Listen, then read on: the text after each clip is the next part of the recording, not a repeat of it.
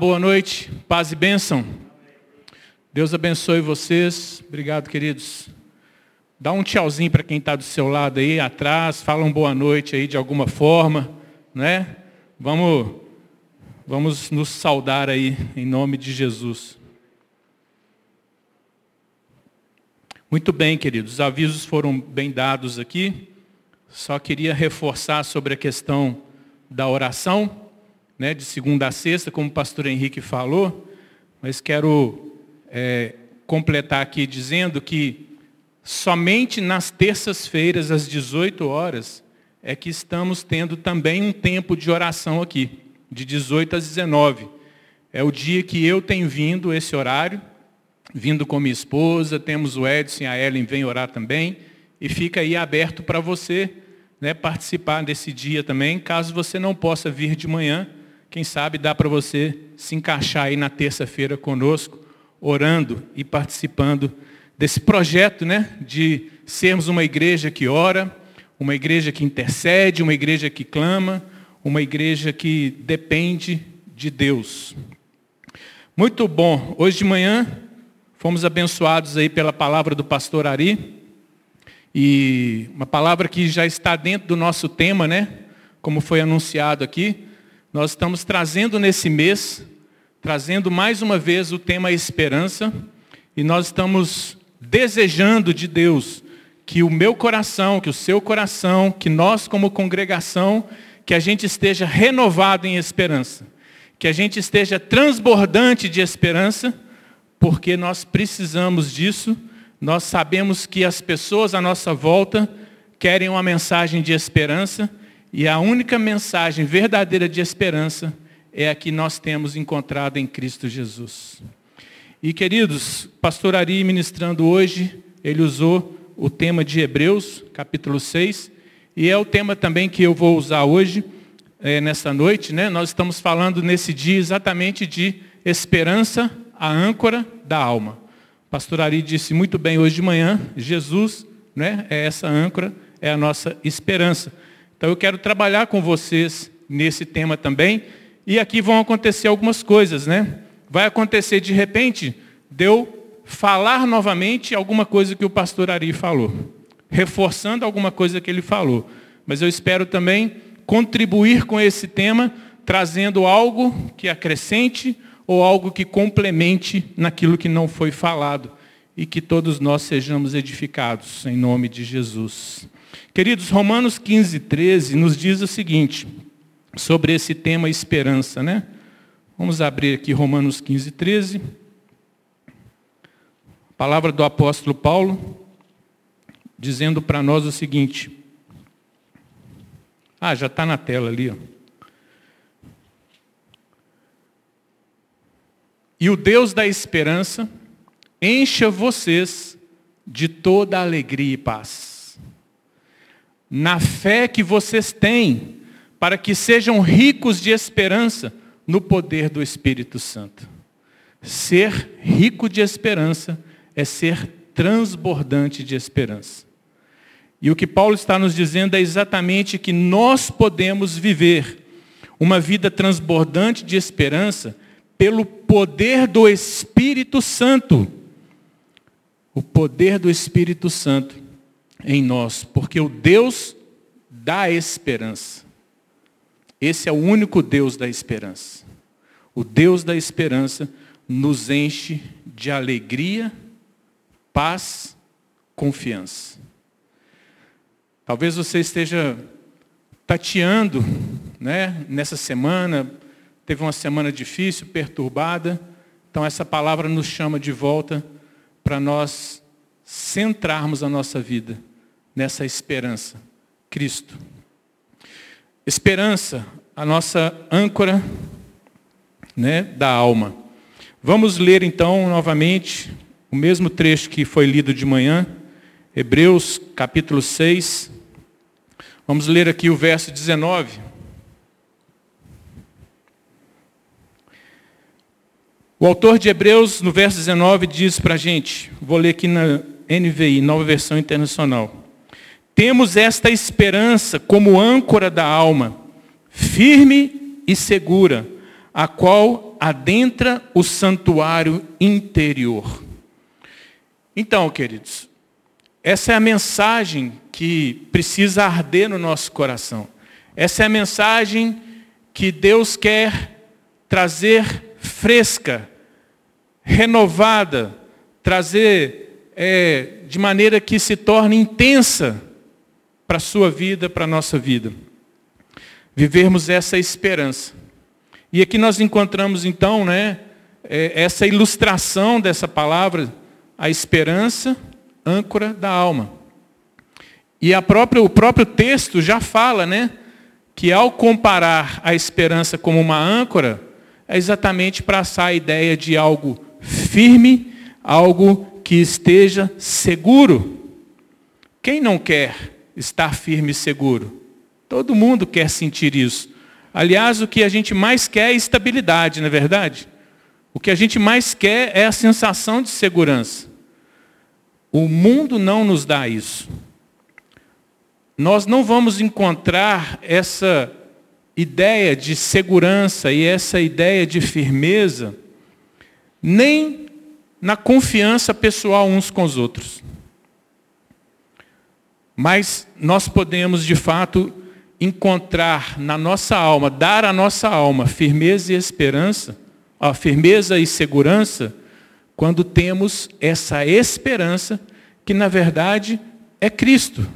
Não é? Porque a gente lendo aqui o verso 20, é quando nos fala que Jesus ele nos precedeu e entrou em nosso lugar, tornando-se sumo sacerdote para sempre, segundo a ordem de Melquisedeque. Jesus nos precedeu aonde? Entrando no Santo dos Santos. E nos dando agora acesso ao Pai. Abriu esse caminho, nos ligando direto à fonte da vida, Deus. Nos conectando, religando o nosso espírito, religando né, a nossa vida mas, queridos, então, o que a gente tem para falar, reforçando esse tema esperança, né, é que as pessoas, todos nós temos necessidade dessa esperança. Todos nós.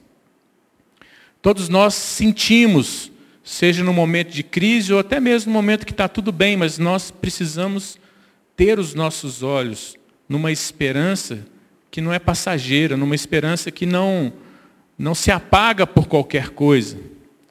Uma esperança firme, inabalável. E como eu disse, o mundo ele pode tentar oferecer isso para nós.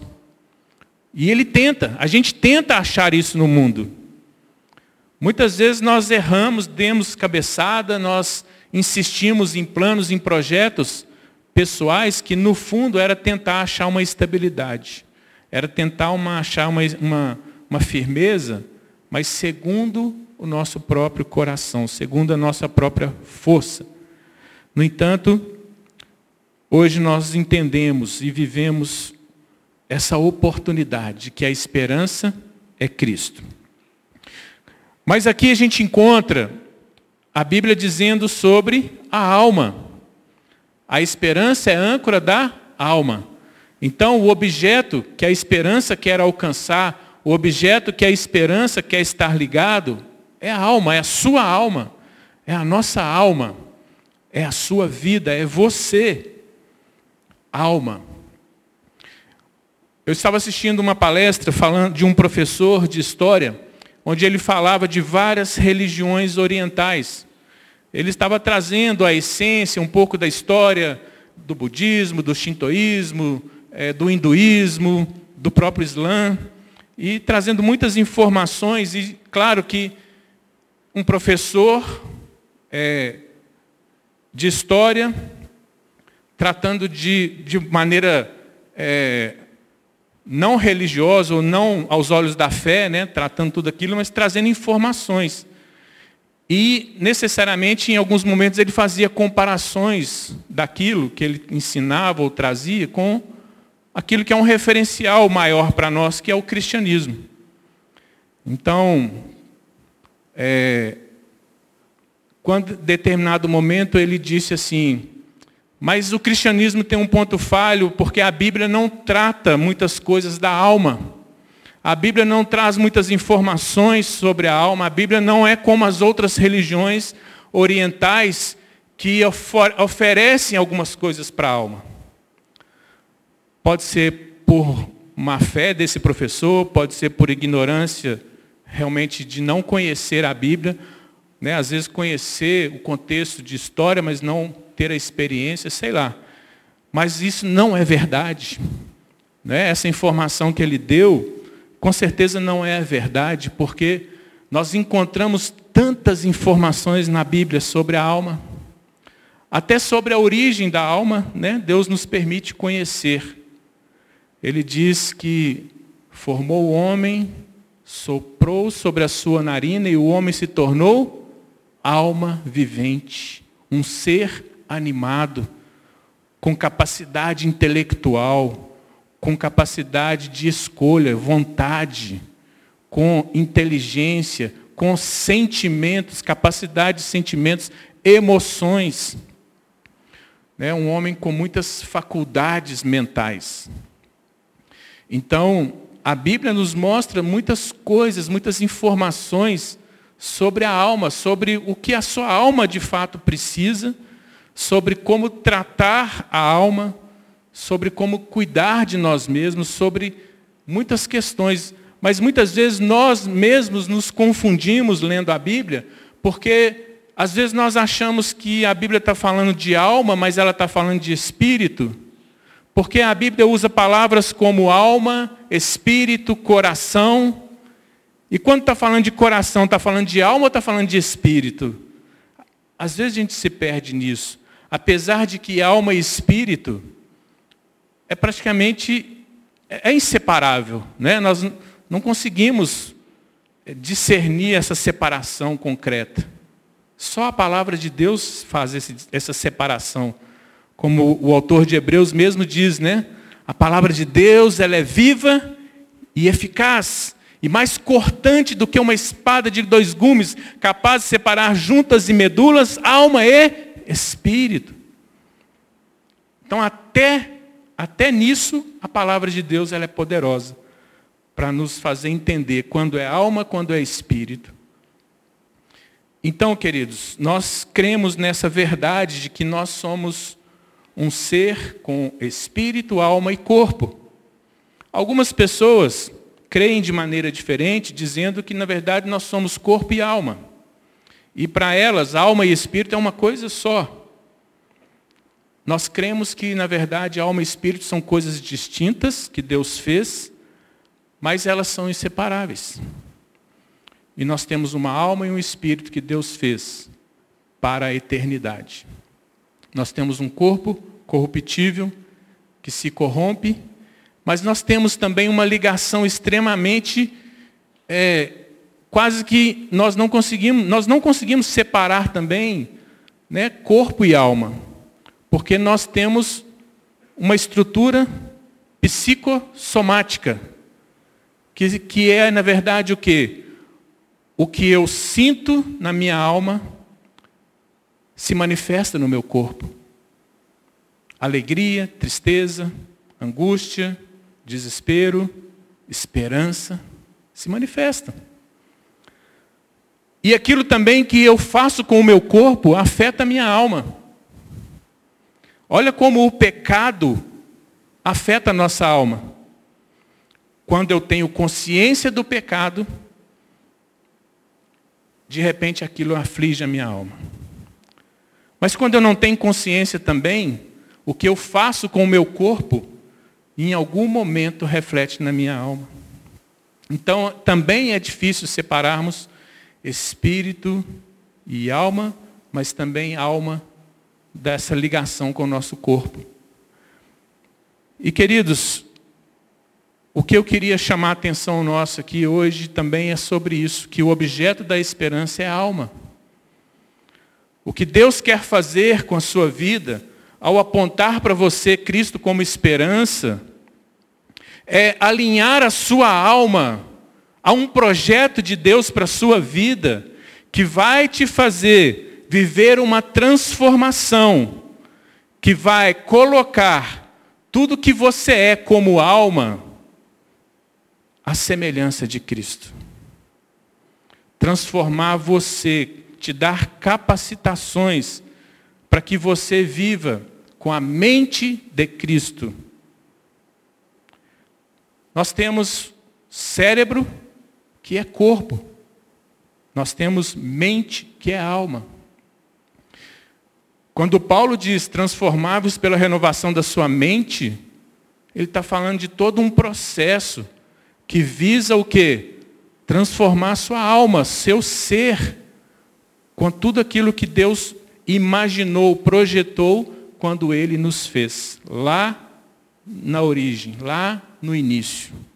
Quando Deus soprou no homem o espírito dele e ele se tornou alma vivente, quando o homem se despertou para essa vida, a primeira pessoa que o homem viu foi quem? Deus. Quando o homem no Éden comeu do fruto do conhecimento do bem e do mal, escolhendo que a sua alma fosse autônoma.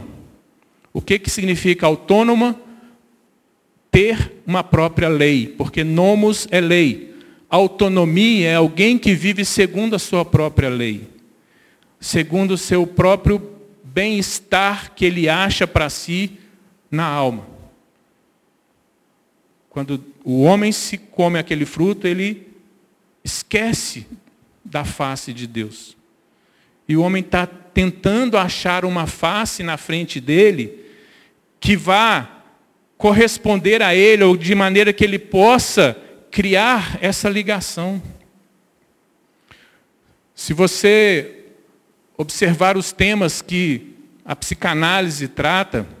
Eu não sou especialista nisso, não sou muito aprofundado nisso, mas você vê né, que o que, se, o que, que se trata na psicologia, o que, que se trata na psicanálise? A alma. E a alma geme, a alma quer se expressar, mas o que, que se trata na maior parte dessas teorias e tudo? são as angústias da alma, são as psicoses, são as doenças da alma, que parece que cada vez aumenta mais. Parece que cada vez o homem está se perdendo mais e mais, está se angustiando mais e mais. Nós estamos vendo cada vez a alma sofrendo e sofrendo e sofrendo, e não é porque Deus deixou de se preocupar conosco. É porque nós estamos fechados para enxergar a face de Deus. Fechados em todo sentido, de coração, de alma, às vezes de espírito, né? Dureza de coração, como diz a Bíblia. Mas, queridos, eu quero mostrar uma imagem aqui que ela fala muito sobre alma. É uma imagem poderosa. Uma imagem que um pintor conseguiu captar uma expressão que ele mesmo estava vivendo. É, eu vou pedir o Léo para projetar ali. Eu tenho certeza que você conhece essa imagem. Conhece essa imagem? Essa imagem, querida, ela é poderosa. Poderosa no sentido de comunicar de talvez identificar para os nossos dias o que é a nossa geração hoje, o que é o mundo de hoje, o que está sendo o mundo de hoje. E o desafio nosso como cristãos, como igreja, sermos uma resposta de esperança diante de uma imagem como essa. Quem pintou esse quadro foi um homem chamado Eduard Munch. Ele foi um norueguês, ele viveu entre o século XIX e o século XX. E ele foi um, uma pessoa, um cara que viveu muitas angústias na sua vida. Ele viveu experiências de ter que lidar com vários tipos de lutos. Lutos né, no conceito da psicologia, não é só quando você perde alguém querido, mas quando você perde um relacionamento, quando você perde uma amizade, quando você perde algo que tem afetividade, quando você toma prejuízo em alguma coisa, sempre é luto. E tudo isso precisa ser processado. Quando você encara uma doença, é um processo de luto. E esse pintor, não é, ele, ele perdeu a sua mãe quando ele tinha cinco anos. A mãe faleceu quando ele tinha cinco anos de idade.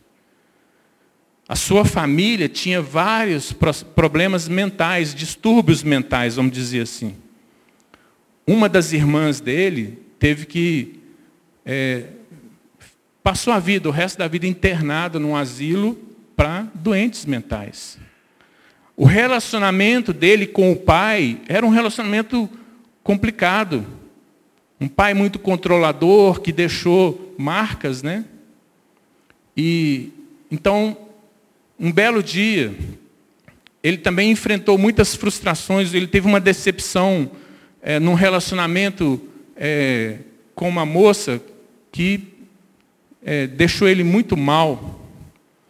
E o mais curioso é que quando ele decidiu fazer essa, essa pintura, e na verdade é uma série de pinturas semelhantes a essa que retratam angústia, que retratam é, o, o desespero existencial que traz essa aflição. É, na verdade, o, o tema da exposição se chamava amor. Ele queria retratar que o processo do amor envolve ansiedade, envolve angústias, envolve, às vezes, perdas, envolve frustrações.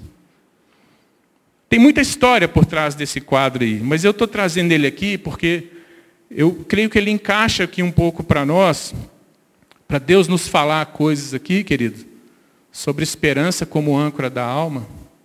Quando você olha para essa figura, você não, você não, ele, ele conseguiu expressar sentimentos ali, e ali está uma figura que você, você pode se encaixar ali como sendo uma mulher, como sendo um homem, como sendo um jovem, uma criança. É uma figura que você não identifica o gênero dela.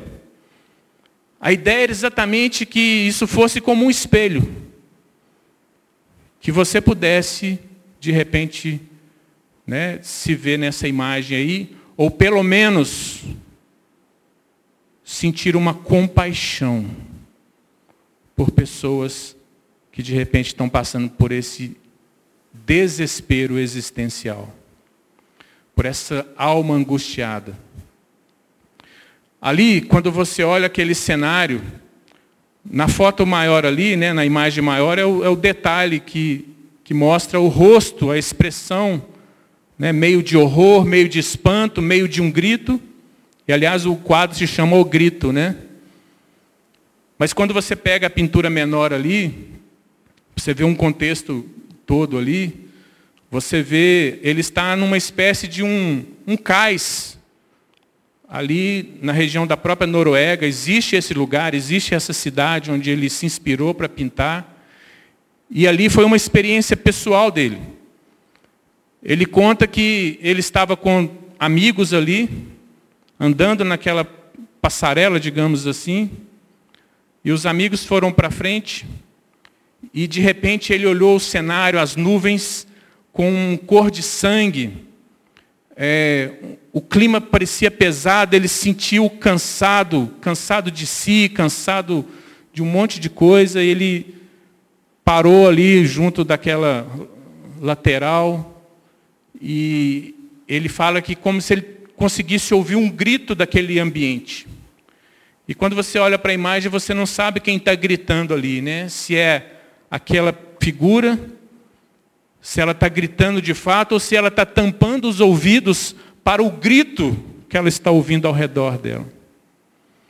Enfim, queridos, sem delongar muito nisso, mas veja essa situação. Paulo, ó, perdão, o autor de Hebreus, quando traz aqui dizendo a esperança como âncora da alma, ele traz a visão de Abraão. Queridos, essa coisa de sentir angústia, de sentir frustrações, de passar por lutos, desde que o homem pecou, é a nossa realidade.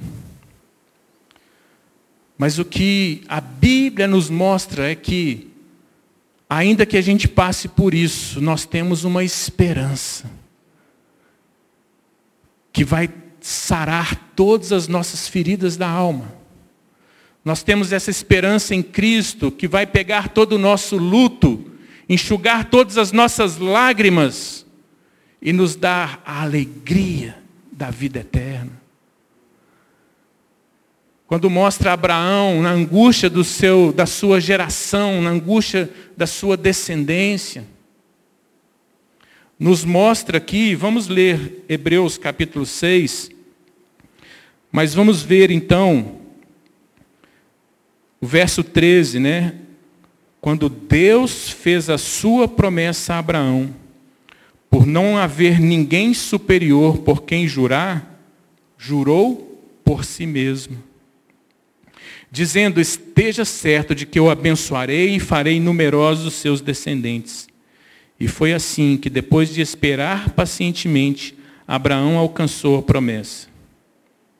Os homens juram-se por alguém superior a si mesmos, e o juramento confirma o que foi dito, pondo fim a toda discussão. Querendo mostrar de forma bem clara a natureza imutável do seu propósito para com os herdeiros da promessa, Deus o confirmou com juramento, para que por meio de duas coisas imutáveis nas quais, Deus, nas quais é impossível que Deus minta, sejamos firmemente encorajados nós que nos refugiamos nele para tomar posse da esperança a nossa proposta. Olha que tremendo então essa, essas palavras que foram né, lidas aqui, da experiência de Abraão de receber a promessa e o juramento de Deus, e a experiência nossa, onde a Bíblia nos diz que em Cristo, nós somos co-herdeiro das promessas que Deus fez a Abraão. Então, se nós estamos em Cristo, nós estamos vivendo a mesma experiência de Abraão. Que na nossa angústia, nas nossas perdas, nos nossos lutos, nas nossas frustrações, nós podemos olhar para tudo isso para tudo isso que está aí à nossa volta, que está na nossa vida, na nossa alma. E a gente pode dizer: Eu sou corredeiro. E eu tenho promessas e juramentos que não mudam. Por quê? Porque elas foram dadas por Deus. O Deus que não muda. O Deus que é fiel. O Deus que cumpre o que prometeu. Quando eu era criança, você também deve ter tido essas experiências, né? A gente era menino e quando tinha uma desavença ou quando precisava fazer um acordo de alguma coisa, era assim: eu juro pela minha mãe. Lembra disso? Juro pela minha mãe. Por que, que a gente falava assim? Para tentar dar credibilidade, né? Naquilo que a gente estava se comprometendo. Você vai fazer mesmo? Juro pela minha mãe que eu vou fazer. Quando não era suficiente a mãe, a gente falou, juro pelo meu pai e pela minha mãe. Né? Para dar mais credibilidade ainda. E quando a coisa era assim, já bem desgastada na credibilidade, a gente pegava lá, eu juro por Deus. Mas Deus não é assim, querido. Como diz aqui, Deus não, não tem ninguém maior do que Ele para Ele poder jurar. E ele nem precisava jurar, porque o que ele fala se cumpre. Mas para nós que somos desconfiados, Deus quer dizer para você e para mim: eu estou jurando para que você não tenha nenhuma sombra de dúvida. E da mesma forma que a gente encontra aqui duas coisas de Deus que são imutáveis, que é a promessa e o juramento, juramento entenda como aquilo que Deus está garantindo, né? Ele falou, ele garante. Essas duas coisas Deus está dizendo, isso é imutável. Mas isso também dá em contrapartida, para que a nossa alma viva essa esperança, viva firmada e segura nessa esperança, existem duas coisas que para nós tem que estar presente, ainda que tenha oscilações, ainda que a gente balance um pouco, mas tem que ser constantemente presente. Sabe o que é? Fé e paciência. Ou se você quiser dizer no lugar de paciência, perseverança. Fé e perseverança. Como foi que Abraão alcançou a promessa? Está escrito aqui. Ele creu e ele foi paciente. Paciente. Ele foi paciente. Ser paciente significa que as promessas de Deus vão demorar? É uma pergunta interessante, não é? Não.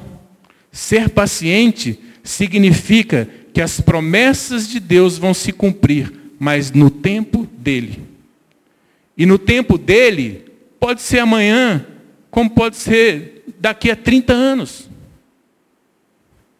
Talvez você esteja orando pela restauração de um filho, de um casamento, esteja orando por parentes para que eles encontrem Cristo, esteja orando pela nação, esteja orando, não pare de orar. Mantenha a sua fé e a sua paciência. E aquilo que é promessa de Deus vai se cumprir. Esse é o nosso desafio, querido. O Deus que jurou por si mesmo, dizendo: Eu garanto. Eu não precisava falar que eu garanto, mas para você não ter dúvida, eu garanto e eu digo para você, essa é a minha promessa. Então esse Deus nos diz, mas eu espero de você fé e paciência. Por que paciência? Não só porque vai ser no tempo de Deus, porque nós estamos falando de alma. E é a sua alma que Deus está trabalhando. Olha que tremendo. Enquanto você exerce a confiança em Deus, que é a fé, você está pacientemente andando com Deus e vivendo um processo que nós falamos que é a transformação da nossa mente. Para quê? Paulo diz: para que experimenteis a boa, agradável e perfeita vontade de Deus. A palavra de Deus é tão linda, querido, porque ela se encaixa e ela esclarece. E o que a gente precisa ter é clareza nessa perspectiva de que estamos num processo. As promessas, elas vão cumprir os propósitos imutáveis de Deus, como está escrito. Mas as promessas são estímulos para que a gente continue, para que a gente veja Deus agindo, para que a gente glorifique a Deus com as nossas histórias de tragédias, mas as nossas histórias também de vitórias com Deus.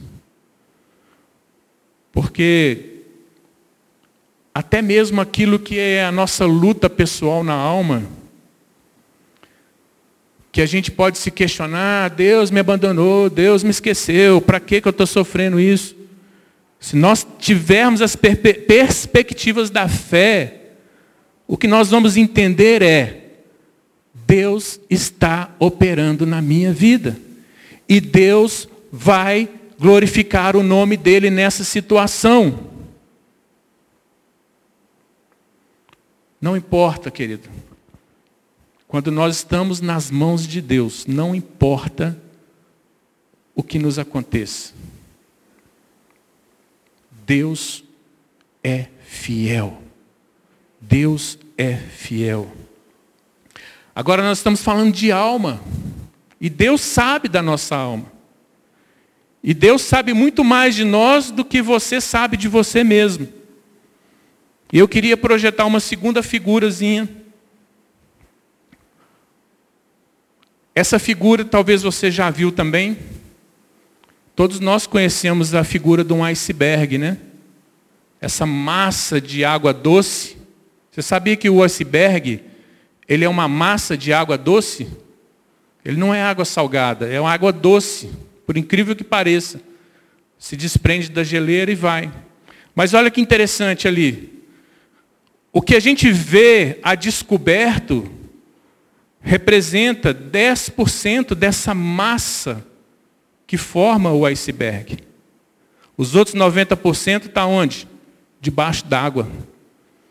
E é aí que se um navio que tiver andando, né, navegando ali no mar, se ele não tiver os recursos certos para detectar esses icebergs, acontece como o Titanic, bate e afunda.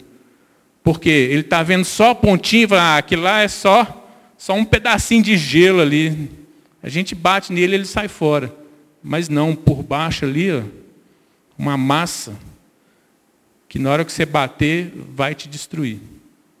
Mas não é isso que eu quero dizer. Eu quero dizer que essa figura que acho que o próprio Freud, né, o pai da psicanálise, usou para ilustrar essa ideia de que nós temos algo em nós que é consciente, mas nós temos algo em nós que é inconsciente. E aí você e eu vivemos essa realidade. Seja isso teoria né, válida ou não, é, porque ainda se discute muito sobre o inconsciente, mas de alguma forma tem sido usado de maneira útil para ajudar pessoas né, a, a, se reconhecer ou assumir é, um papel de, de, de, conduzir a sua história né, e não se ficar como vitimista na sua história. Mas, queridos, é impressionante se nós pensarmos que o que é 90% de que você não sabe de você mesmo, eu não sei de mim mesmo. E o que está no inconsciente, o que se diz são muitas coisas que foram reprimidas. E não foram reprimidas porque você escolheu reprimir. Algum processo dentro de nós escolheu por nós reprimir aquilo. Entende? Mas, de repente, você tem determinados comportamentos que nem você sabe explicar por que, que você reage assim, comporta assim. E aí está lá. Tem algo no seu inconsciente. E Deus sabe. Vamos dizer que esse, né, esse inconsciente consideramos verdadeiro. Então, Deus sabe, querido, o que está oculto ou não dentro de nós, Deus sabe. A Bíblia diz: não há nada que esteja oculto que Deus não vê. Isso não é para nossa condenação. Isso significa exatamente aquela palavra de Hebreus 6, Hebreus 6, que diz que a palavra de Deus é viva e eficaz. Eu nem lembro o versículo, acho que é Hebreus 4. Hebreus 4. Hebreus 4 diz isso exatamente porque a palavra de Deus é viva. E o que Deus está vendo, em tudo que Ele enxerga, na verdade, Ele quer nos ajudar a processar. Sabe qual é o melhor divã que eu e você podemos sentar e contar a nossa história? É o divã de Deus. Ah, não devemos procurar psicólogos e não devemos procurar psiquiatras? Devemos. Devemos, inclusive, procurar liderança, pastores. Os pastores querem te ouvir, às vezes não vão ter nada para falar. Mas você sabe como que é o processo que a pessoa se acha? Naquilo que Deus quer fazer na vida dela é quando ela está falando é quando ela começa a falar, em algum momento ela se percebe. E ela fala, peraí. Estralou aqui no meu cérebro, na minha mente, algo que se encaixou. Agora, eu, agora dá para eu mudar. Agora dá para eu ressignificar. Agora dá para eu repensar algumas coisas que eu estou vivendo. Ou processar muitas coisas que eu não processei até aqui. Esperança âncora da alma, querido. A Bíblia tem muita coisa para te ensinar sobre quem você é e o que Deus quer fazer com você. Senta no colo de Deus, senta no divã de Deus, rasga o seu coração com Deus. É muito fácil nós falarmos, Jesus é a minha esperança. Mas na hora que as coisas vão acontecendo, que vão te apertando, você questiona o que está acontecendo. Não, mantenha a sua fé, mantenha a sua paciência e rasgue o seu coração com Deus. Deus, estou nessa com o Senhor. Não estou entendendo nada. Não estou entendendo por que desse prejuízo, não estou entendendo por que dessa dor, não estou entendendo por que dessa doença, mas eu sei que o Senhor está fazendo algo na minha vida. E às vezes nem é por mim, é por outros. Às vezes não é por você, é por outros da sua casa, é por outros da sua família, é por outros próximos. Amém, queridos? E quando a gente celebra a ceia, e essa mesa está posta aqui, essa mesa é uma mesa de quê? De esperança. Cada vez que a gente se reúne como congregação do Senhor, e nos reunimos aqui para louvar, cantar, ouvir a palavra, é, nos saudarmos, termos algum tipo de comunhão, nós estamos o quê? Celebrando a nossa esperança. E nós estamos nos encorajando nessa esperança. São tantos os motivos que a gente poderia citar quando o autor de Hebreus disse: Não deixem de congregar como é costume de alguns. Um dos motivos é, queridos, venha celebrar a esperança. Porque sozinho você começa a ser bombardeado com muitas palavras, notícias e amizades que não trazem esperança. Mas quando você anda com aqueles que estão vivendo a, sua, a mesma fé, vivendo a mesma promessa, vivendo debaixo do mesmo Senhor, você se renova. Até para você estar no mundo sem esperança e se tornar um luzeiro de esperança. Bem, quando a gente se reúne para celebrar a ceia, queridos, nós cantamos aqui a nossa esperança, que Jesus nos deu vida e vida em abundância, que Jesus morreu por nós na cruz e perdoou as nossas dívidas e nos fez livres para a glória de Deus. Quando celebramos a ceia do Senhor e comemos o pão e tomamos do suco, elementos que representam o corpo e o sangue de Cristo, nós estamos declarando a nossa vitória. Mesmo que esteja doendo hoje, está doendo, Jesus, mas é vitória. Quando a gente se reúne aqui para celebrar a ceia, Paulo, lá em Coríntios, tratando com a igreja de Coríntios, Paulo ele traz uma, um ensinamento, uma ordem, para que a gente cada um, uma ordem individual, que cada um é, examine-se a si mesmo. Sabe o que é examinar a si mesmo, querido? É exatamente você olhar para a sua alma. É exatamente você olhar para você. Mas não é olhar para você e, e, se condenar, não é olhar para você e, e colocar mais peso em você. É olhar para você e falar, Deus, eu não entendo por que, que isso está acontecendo nesse tipo de comportamento que eu estou tendo, que eu não estou tendo discernimento nisso. Por que, que esse pecado está se repetindo, Deus? Me ajuda a entender esse mecanismo dentro de mim, para que a minha esperança se fortaleça, a minha fé se ative ainda mais, para que eu entenda o processo que o Senhor está fazendo. Examine-se a si mesmo. Celebrar a ceia nos, nos chama para isso. Né? Léo, coloca para mim é, a figurinha do, do homem sentado aí no chão aí. Examine-se, pois, a si mesmo. E o que? Coma e beba da ceia. A palavra não diz examine-se, pois, a si mesmo e entre em condenação, ou quando você fizer dez Pai Nosso, quando você fizer as suas penitências, aí você vem e coma a ceia. Não. O que Deus está trazendo para nós nessa ordem de examinar a si mesmo é: você tem tudo para dar certo, tem a esperança porque Cristo já entrou antes de você no Santo dos Santos. Então você também vai poder entrar, você já pode entrar, você já tem acesso. Você já tem promessa, já tem juramento. Mas o que Deus requer de nós é: você está sendo verdadeiro? Você está sendo verdadeiro? Ou você vai continuar se enganando?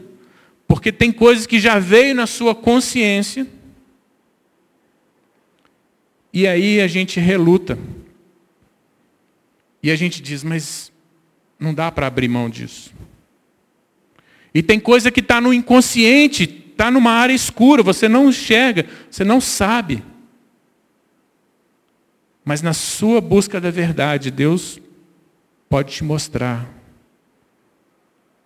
Pode ser alguma situação do passado, do presente, ou a sua ansiedade que já está presa lá no futuro. Você já está querendo resolver um futuro que nem existe. Não importa. Na sua sinceridade, de examinar a si mesmo. Deus não quer que você sente na mesa para sair daqui com a experiência na boca de degustar um pão e um suco. Deus quer que a gente saia daqui, querido, pelo menos uma vez por mês, pelo menos uma vez por mês, nós podermos ter esse exercício de nos recolhermos, não ficarmos na solidão, solitários, deprimidos, não, nos recolhermos em Deus. falei, Deus, examina comigo aqui. Me ajuda a me examinar. O Espírito Santo nos guia, nos ensina, nos instrui o Espírito Santo está aí, fluindo como um rio de água viva, querendo borbulhar as coisas excelentes que Deus quer fazer. Se nós estamos em Cristo, a palavra diz: as coisas velhas já passaram, tudo se fez novo. É verdade. Mas é uma promessa que nós precisamos vivê-la. Tem algo velho aqui, Cristo, que ainda está me prendendo. Vamos jogar fora. Uma vitória nova. Amém, queridos? Estão entendendo essa palavra? Recebe no seu coração. Então, esperança, a âncora da nossa alma. Eu queria pedir à equipe do louvor que viesse aqui. É, faça seu exercício aí por um breve momento, de alguma forma uma oportunidade que Deus nos dá. Examine-se, pois, o homem a si mesmo. Examine-se você. Será que você é aquela figura do quadro lá do grito? Será que você já é uma figura de Abraão que pacientemente tem alcançado promessas do Senhor e tem visto transformações na sua vida? Deus é o Deus da esperança. Deus é o Deus que não nos desampara. Daqui a pouco nós vamos servir os elementos, mas dá para a gente cantar uma canção, Deira? Uma canção só para um tempo de meditação aqui. Vai lá, querido, faça o seu exercício. Tenta calar as, os pensamentos né, que estão tirando o foco desse momento. Peça a Deus para te conduzir nisso.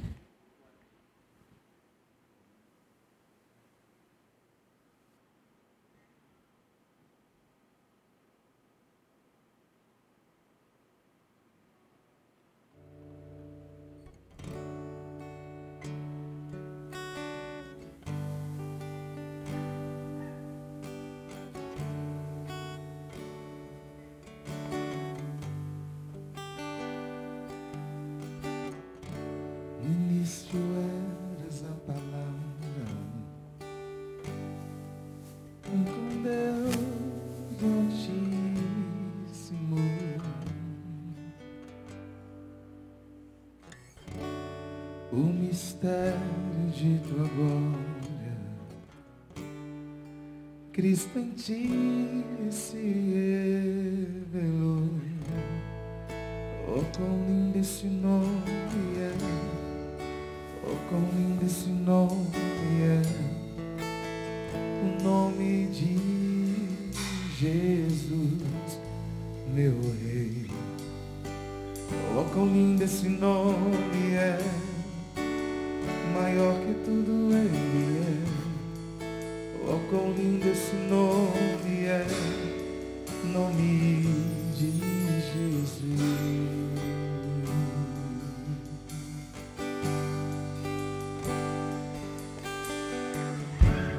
Deixou o céu para buscar,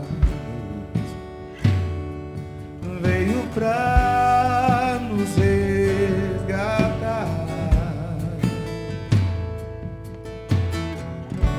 Amor maior que o meu pecado, nada vai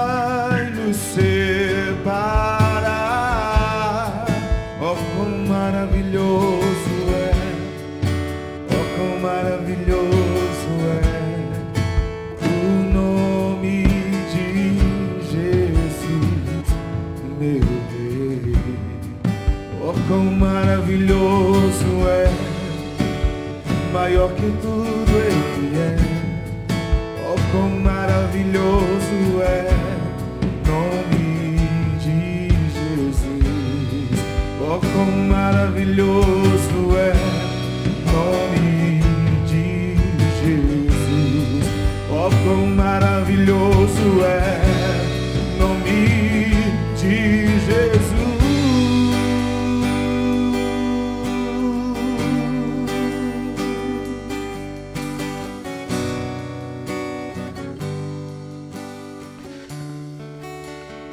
você gostaria de receber uma oração, você gostaria de receber um- uma oração para a sua vida específica agora nessa noite.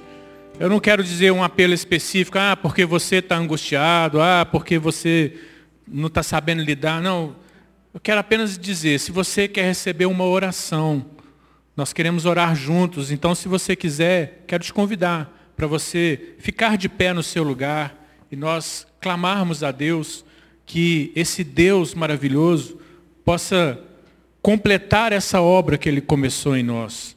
Esse processo. Você deseja receber juntos aqui essa oração, quero te convidar para você ficar de pé. Deus, eis-nos aqui, Deus na tua presença, ó Pai. Diante dessa palavra, Deus, que o Senhor mesmo diz, o Senhor é a nossa esperança. O Senhor é a âncora da nossa alma. Ó Deus, muitas vezes a nossa alma se perturba, a nossa alma se angustia, a nossa alma, Deus, se abala, a nossa alma se confunde, a nossa alma perde o discernimento, a nossa alma anda em ansiedades, a nossa alma se deprime. Ó Deus, muitas vezes a nossa alma, ó Deus, atrapalha entender mesmo aquilo que o Senhor está fazendo. Mas pela fé, nós escolhemos confiar no Senhor. Nós escolhemos, ó Deus, perseverar naquilo que o Senhor tem falado na Sua palavra a respeito daqueles que o buscam, a respeito daqueles que o servem, a respeito daqueles que entregam a sua vida para Cristo. Ó Deus, e juntos aqui, como igreja, nós te pedimos, completa essa obra em nós. Ó Deus, e que o Senhor nos faça transbordante dessa esperança por meio do teu Espírito Santo. O teu Espírito Santo que nos dá paz, nos dá alegria, nos dá confiança mesmo no Senhor. Opera isso em nós, ó Deus, para a glória do teu nome. Nos abençoe aqui nesse tempo. Deus, que ao longo dessa semana, ó Deus, o que eu te peço é que cada um aqui, Deus, tenha uma experiência uma experiência, ó Deus, nessa esperança com o Senhor, de coisas que o Senhor está mudando na nossa alma, nos nossos sentimentos, nas nossas emoções, na nossa forma, ó Deus, de agir, para que de fato, ó Deus, a mente de Cristo esteja sendo formada em nós. Muito obrigado por tudo que o Senhor tem feito em nome de Jesus. Amém. Deus te abençoe, te fortaleça. Queridos, nós vamos celebrar a ceia. É, eu quero pedir o apoio aqui do Mário, da, da equipe dele, da diaconia. Então, fique à vontade se você quiser ficar sentado. Eles vão distribuir rapidamente aqui os elementos. E quero te encorajar que você não tenha pressa de ir embora mesmo. Né? Estamos com a oportunidade de uma comunhão aqui. Quem sabe ficar um tempinho a mais, conversar sobre as nossas histórias, né? O que, que Deus está fazendo na sua história de vida? Você sabe que o que Deus está fazendo em você se torna um estímulo de esperança na vida de outros. Então nós vamos ter esse momento aqui juntos. Fica à vontade, viu, Mário e Genildo, para distribuir os elementos. Enquanto eles vão distribuindo, vamos ter mais um louvor, Deira? Amém?